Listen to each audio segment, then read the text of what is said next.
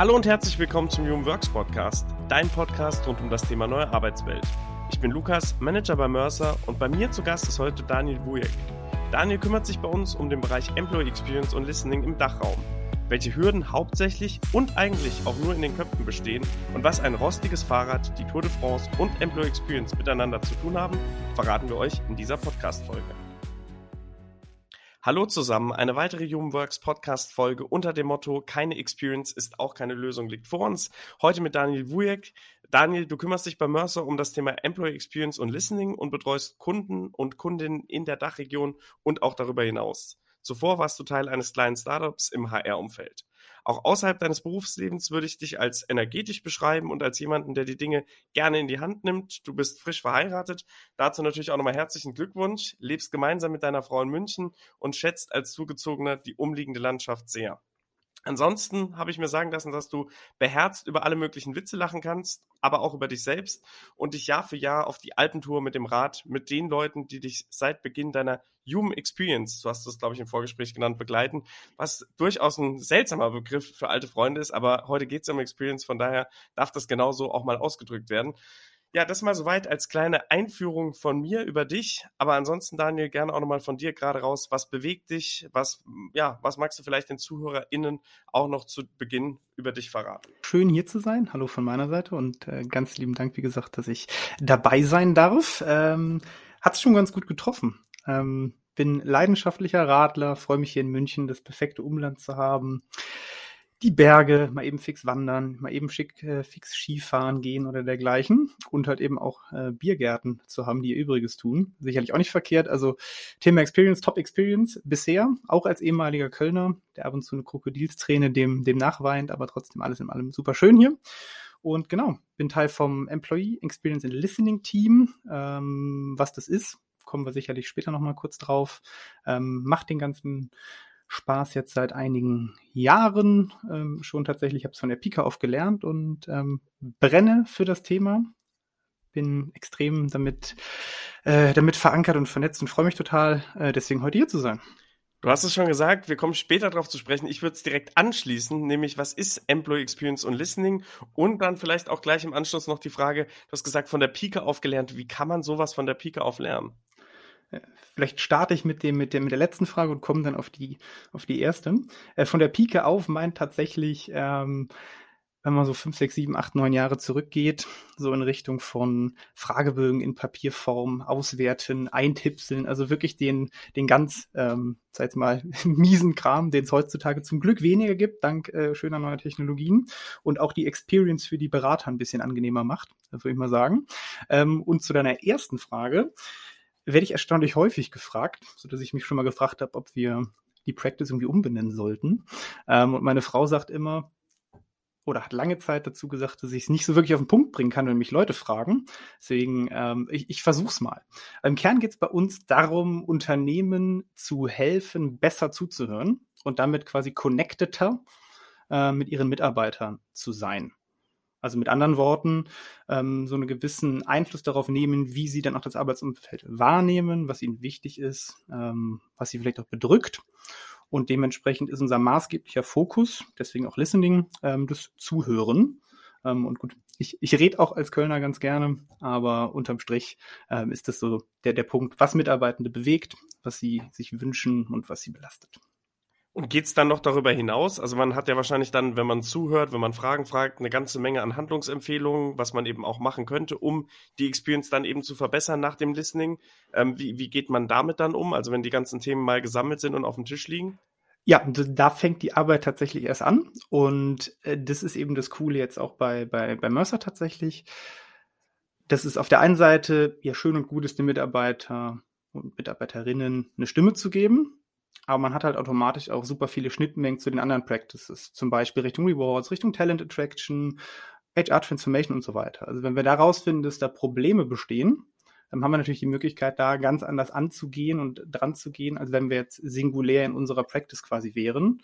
Ähm, denn wir sind Experten, wenn es ums Thema von Methoden, Auswahl geht, Fragebögen, generell eine gewisse Strategie zu etablieren, wie überhaupt befragt wird. Ähm, aber wir können jetzt auch nicht alle Fragen dieser Welt beantworten. Und dementsprechend ist das halt das, das, das Schöne, glaube ich, an der Sache, dass man da gemeinsam dann arbeiten kann und halt eben diese, diese Arbeitswelt, das Arbeitsleben dann gemeinschaftlich verbessern kann. Und kommen wir auf die Methoden nochmal zu sprechen. Das heißt, es geht primär um Befragungen, also quasi digital und online basiert, oder ähm, was ist da im Endeffekt im hm. Fokus? Also Befragungen sind ein großer Teil, sagen wir es mal so rum.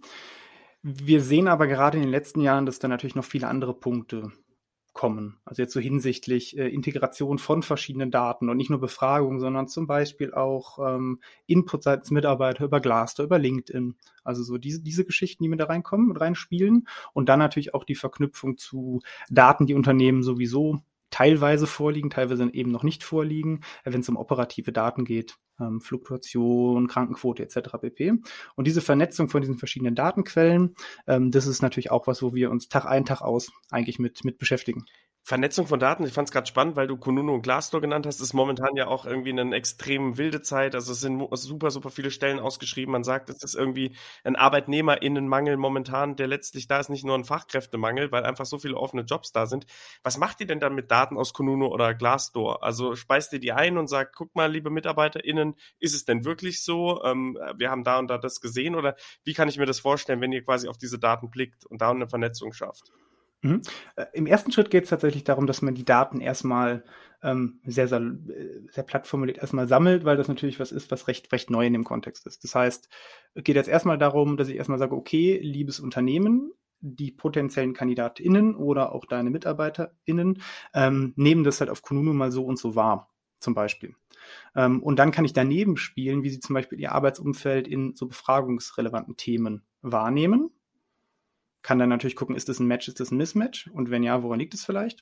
Und im zweiten Schritt dann aber wiederum ähm, noch Punkte hinzuknüpfen. Du hattest eben angesprochen, Arbeitnehmerinnenmangel, also der Wandel des Arbeitsmarkts von Arbeitgeber zu Arbeitnehmermarkt im Kern, dass ich auch mal, mal angucken muss, was ist zum Beispiel hinsichtlich Talent Attraction eigentlich gewünscht beispielsweise. Und wie wird es dann wiederum wahrgenommen? Ähm, wie ist so zum Beispiel die Time to Hire bei uns? Wie sieht's aus mit, ähm, jetzt eher Richtung End of Employee Journey gedacht, äh, wie sieht's aus mit, mit ähm, Attrition Rate, also Stichwort Retention, was ja auch ein ganz großes Problem aktuell ist, nicht nur in den USA, sondern auch im europäischen Raum. Und dementsprechend, ja, bunt, bunter Blumenstrauß an vielen Dingen, die wir da zu tun und zu machen haben wenn ich dir jetzt so zuhöre, und das hast du ja auch eingangs gesagt, ist ganz wichtig, dann habe ich das Gefühl, dass du auch ganz, ganz viele Einblicke natürlich in Daten bekommst. Also zum Beispiel Time to Hire ist ja auch immer spannend für Unternehmen. Oh, wie lang sollte die denn sein?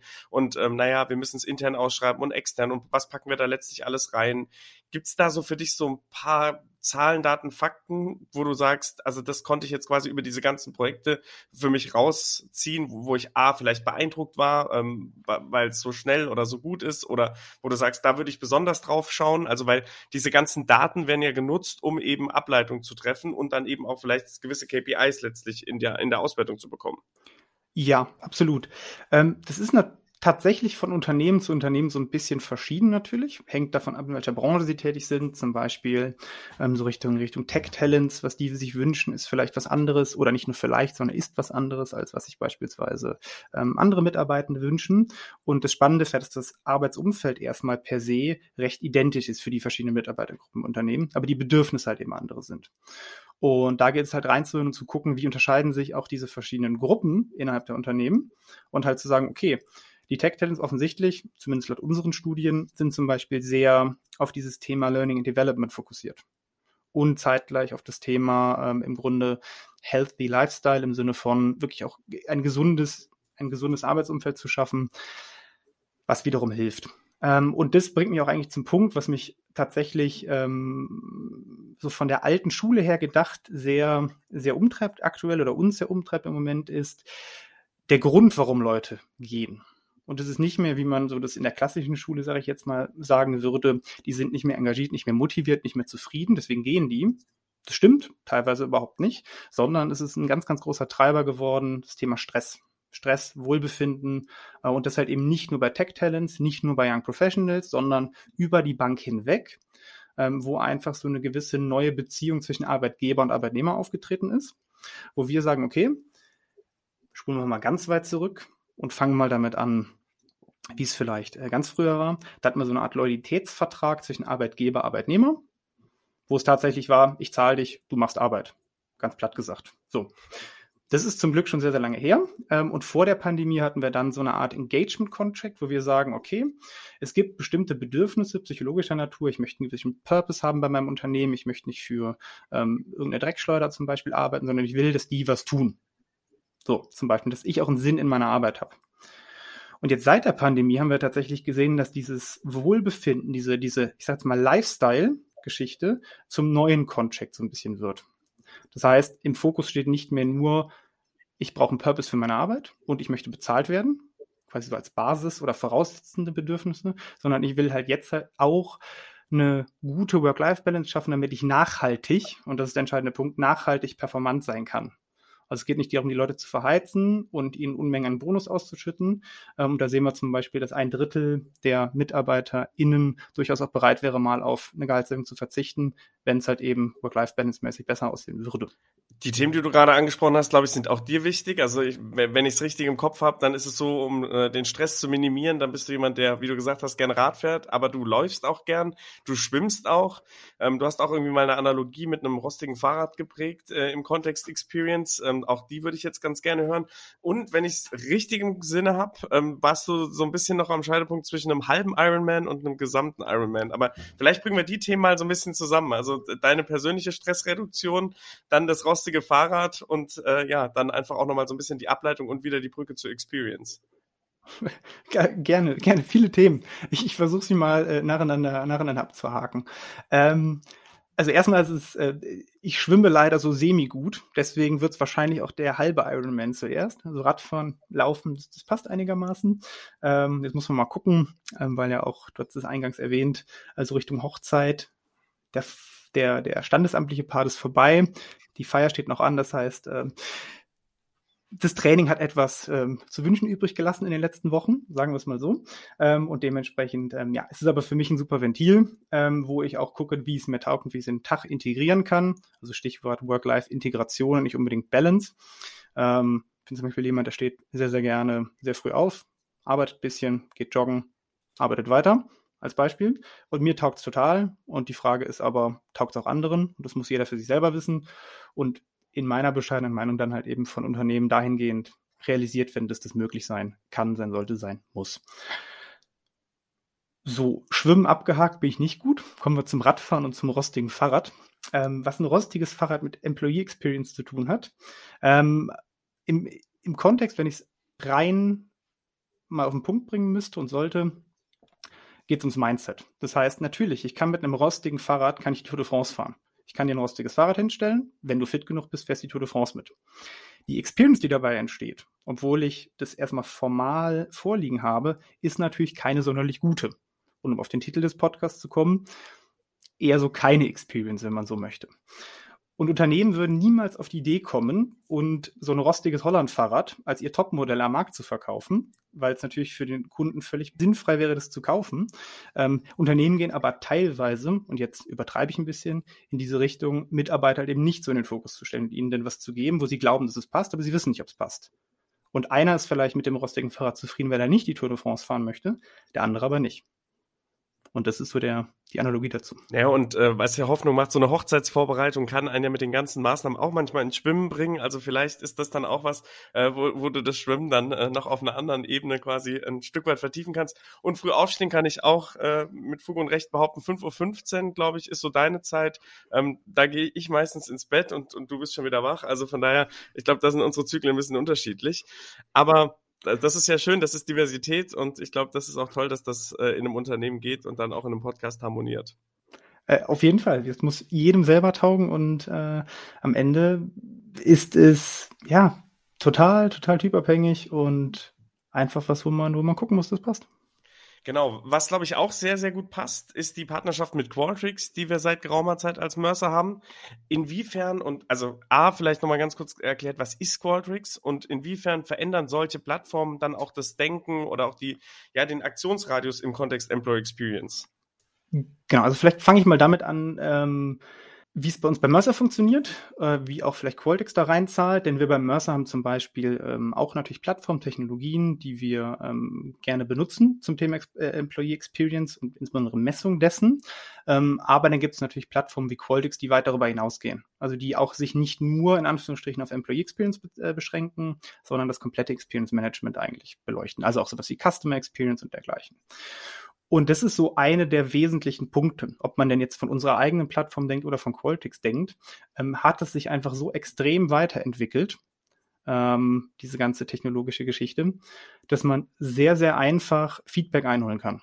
Also es ist nicht mehr so, dass ich jetzt Wochen und Monate lang irgendwelche Daten hin und her schubsen muss, irgendwelche Organisationsstrukturen basteln muss oder dergleichen, sondern ich kann halt wirklich direkt reinspringen und in relativ kurzer Zeit ähm, sehr, sehr gute Befragungen live schalten, die dann die richtigen Leute mit den richtigen Fragen zum richtigen Zeitpunkt betreffen, vorausgesetzt, ich habe ein bisschen Vorarbeit geleistet.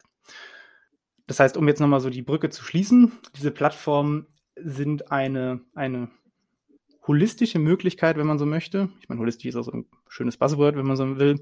Aber eine holistische Möglichkeit, ganzheitlich zu Deutsch, ähm, das ganze Thema zu denken und zu betreiben.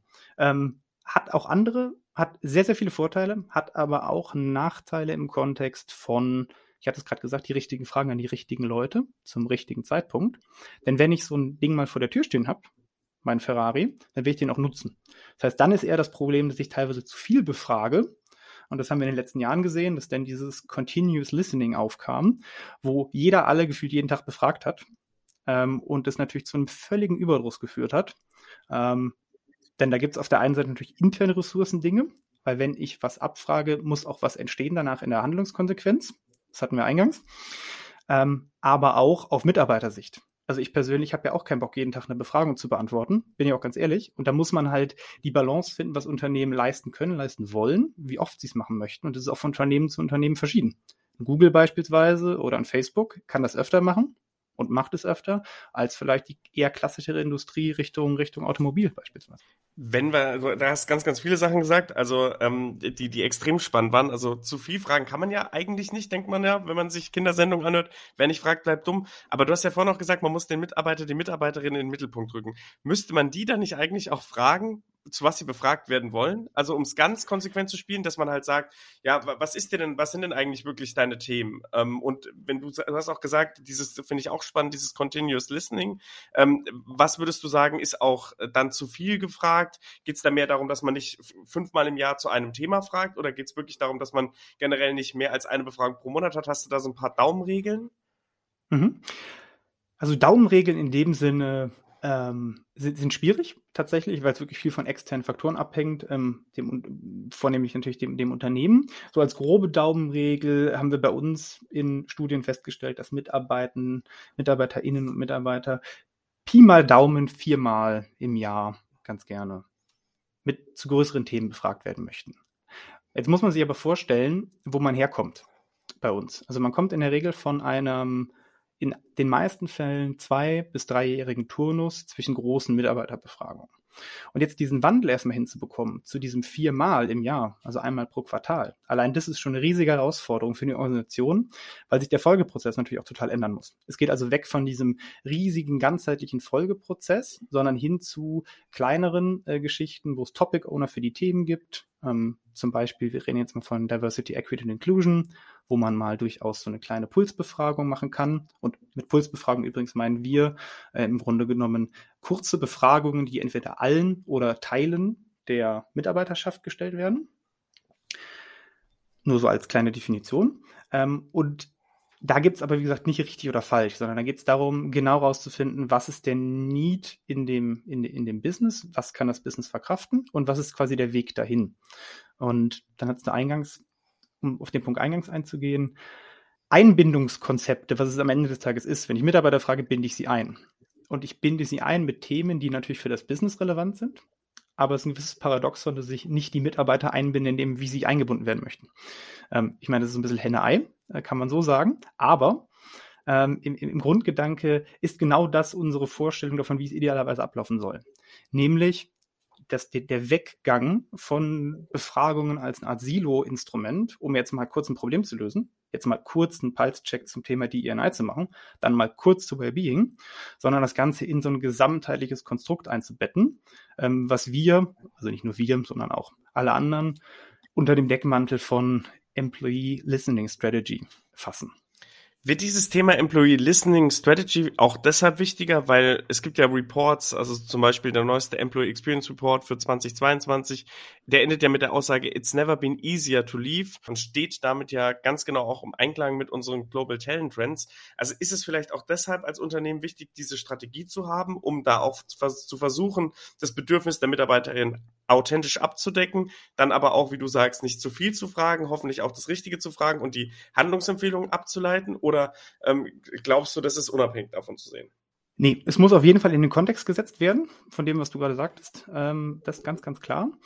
Und äh, der Punkt mit diesem, äh, dass es niemals einfacher war zu gehen, ähm, kommt von unserem Partner, von unserem Partner Qualtix und wir bestätigen das total. Das sehen wir auch im Markt, absolut.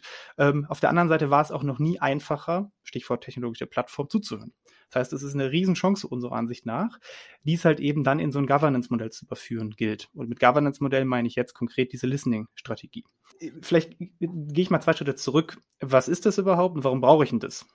Nämlich, was ist eine Listening-Strategie? Eine Listening-Strategie ist erstmal eine Art Ansatz, wie ich verschiedene Befragungen schön synchronisiere und schön orchestriere, damit ich relevante, und ich komme gleich darauf, was relevant heißt, relevante Erkenntnisse gewinne. Das heißt, warum brauche ich das? Ich brauche das, weil ich halt eben diese Silos überkommen möchte und die ganze Sache ganzheitlich businessrelevant denken will. Sonst habe ich nur Listening, aber eben keine Strategie. Und die Strategie verknüpft im Grunde genommen die verschiedensten Listening-Aktivitäten mit wiederum ähm, businessrelevanten Prioritäten, um dann wiederum in einem gesamtheitlich gedachteren Folgeprozess darauf einzugehen. Das heißt, ein Ausläufer ist zum Beispiel, dass wir sagen, wir glauben nicht, dass diese klassischen Präsentationen vor Vorständen in den nächsten Jahren noch genauso bleiben. Ich meine, ich stelle mich gerne irgendwo 90 Minuten hin, erzähle was. Wunderbar.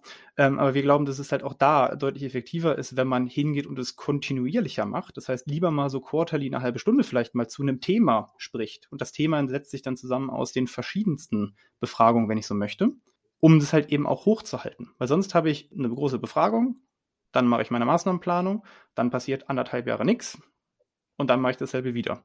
Und ob ich wirklich richtig stehe, ähm, um bei, bei Kinderanalogien von eben zu bleiben, sehe ich dann eben nicht, weil das Licht nicht angeht, weil ich eben keine Zwischenindikation habe.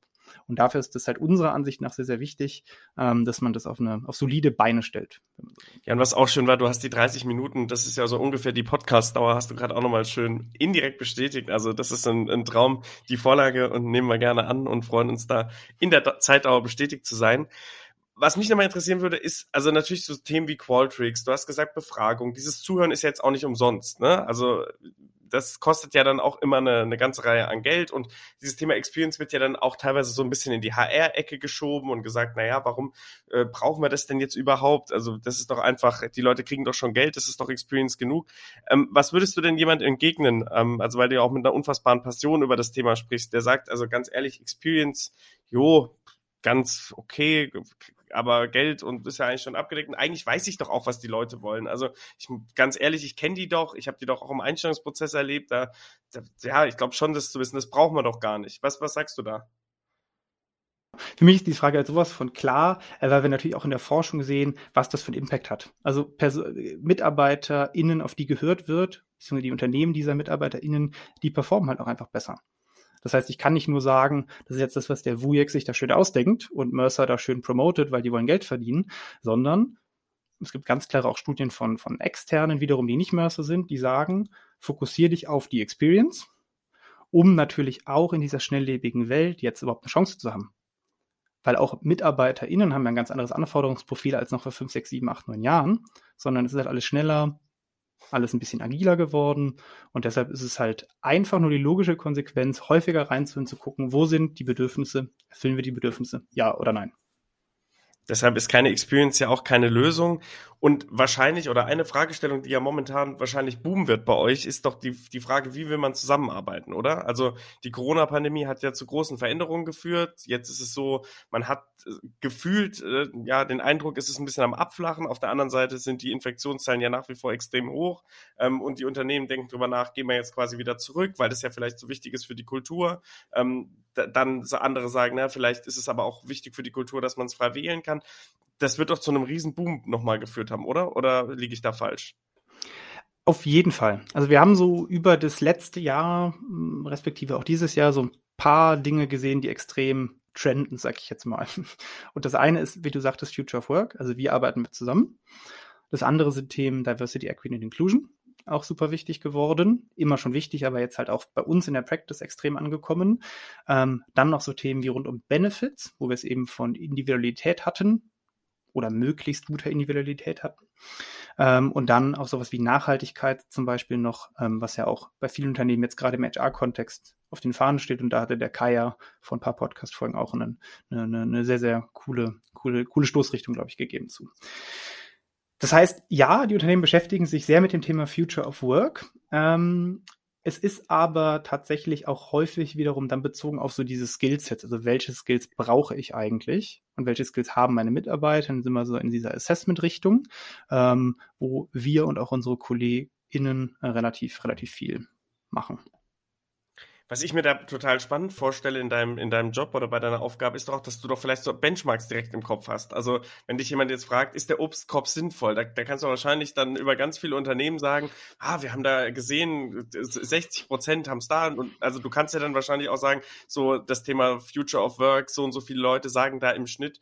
Kann ich mir das so vorstellen? Und zieht ihr dann quasi auch Benchmarks? Also, dass man ähm, sozusagen, dass ich dich jetzt in Zukunft anrufen kann bei einem Employer Branding Projekt und sag, du, ähm, Obstkorb, was hältst du davon? Flexible Arbeitsmodelle und du gewichtest dann schon die Themen äh, gegeneinander, weil du sagst, naja, da haben wir so viele Befragungsergebnisse.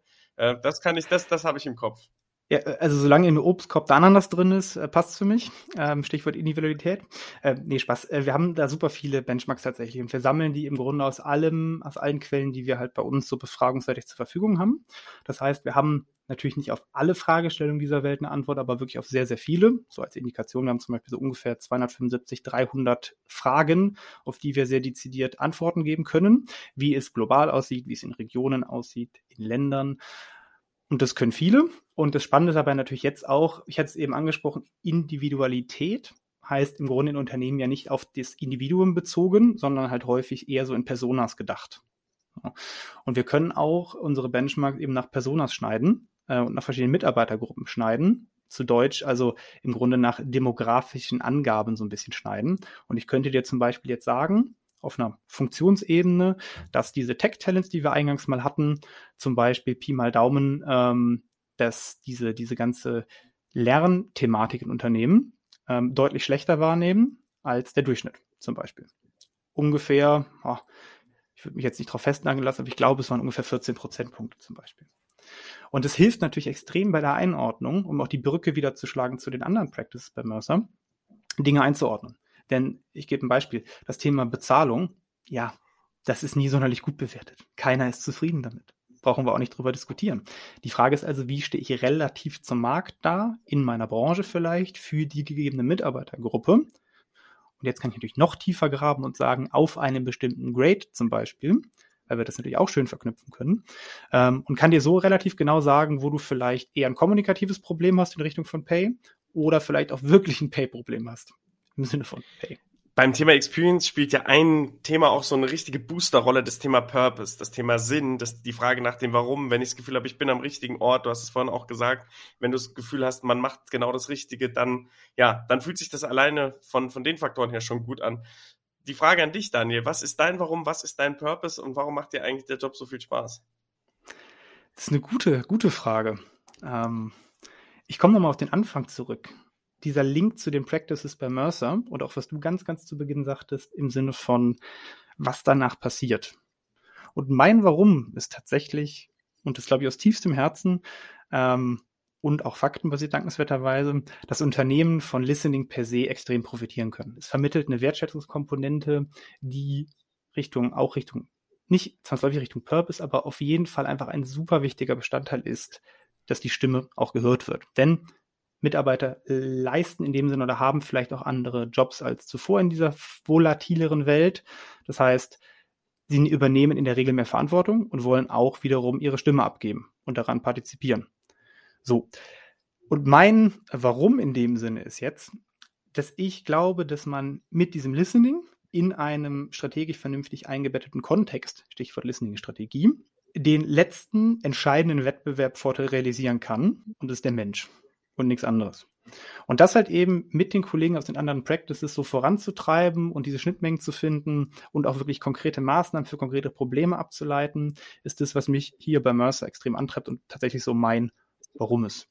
Und davon halt eben Teil zu sein, ist für mich klasse. Dann habe ich zum Abschluss noch einen fachlichen Wunsch an dich. Der Podcast heißt ja, keine Experience ist auch keine Lösung. Wenn du den Satz oder diesen Leitspruch nochmal vervollständigen kannst im Sinne von, warum ist es keine Lösung?